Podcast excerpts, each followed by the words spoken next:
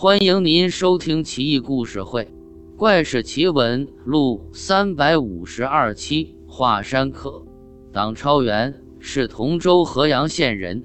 唐宪宗李纯元和二年，他隐居于华山东侧罗浮水南岸。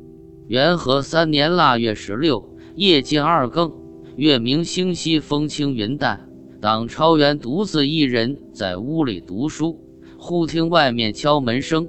令童子去查问，童子去而复返，说道：“外面是个女子，年方二八，容貌绝美，超凡脱俗，身有异香扑面。”党超元不禁惊讶，赶紧请了进来。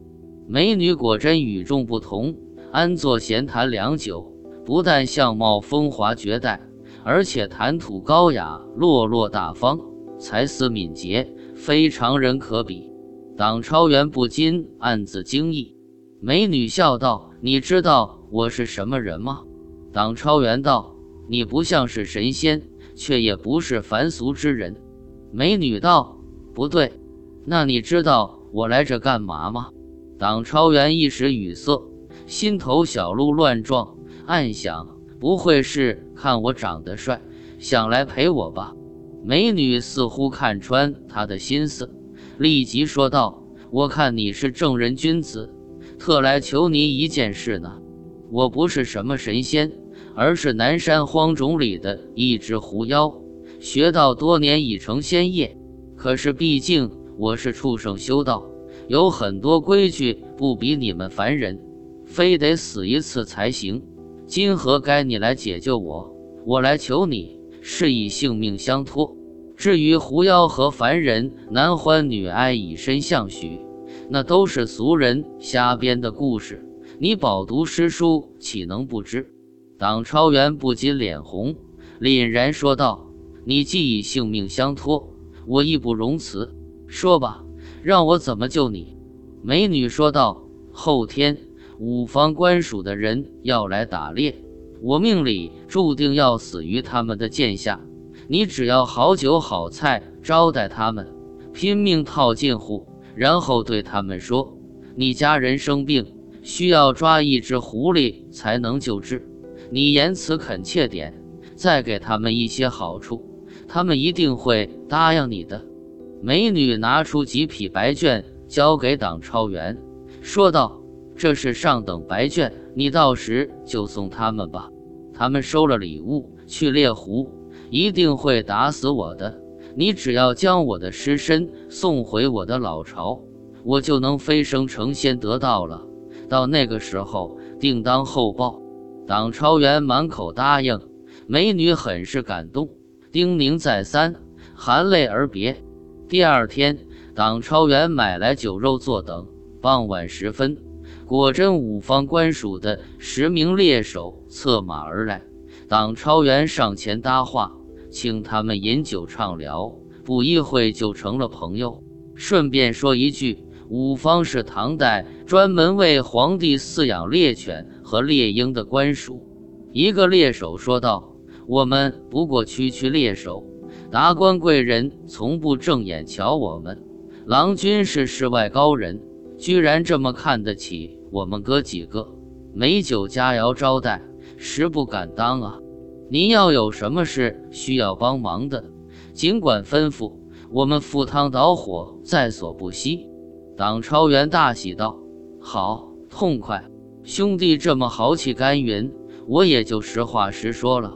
我有一个亲戚得了重病，大夫说非得抓一只狐狸做药引子才能治好。我一介书生，手无缚鸡之力，哪有这个本事啊？所以。”还得求哥几个了。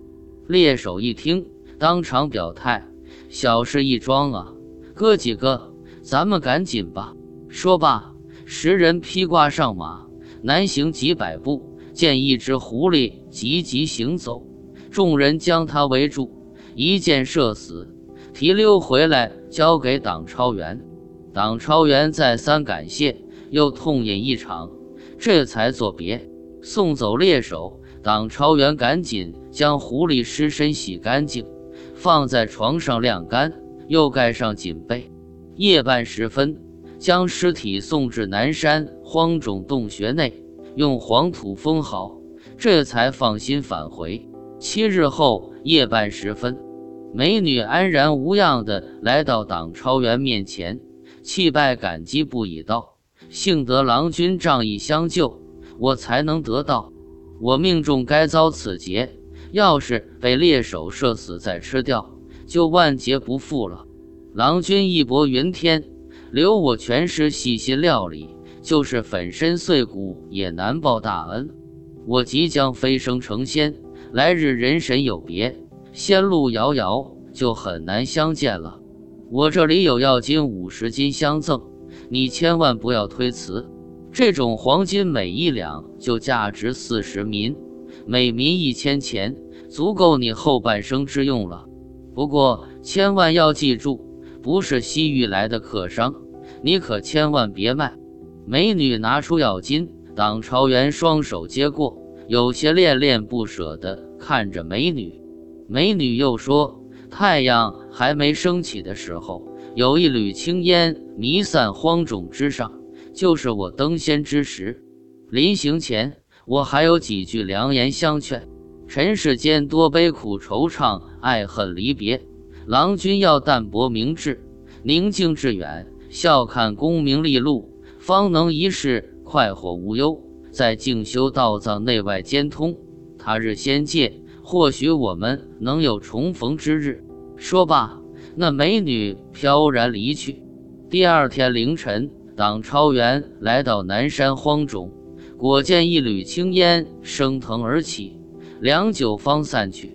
党超元兀立良久。潸然泪下。几天后，党超元携带药金到集市上卖，所有人都说是普通黄金，根本不值一两四十民钱。党超元坚决不卖，待价而沽。几年后，忽然来了一位西域客商，直截了当地说道：“听说你有药金，能给我看看吗？”党超元见是西域来的，必然识货。就都拿了出来。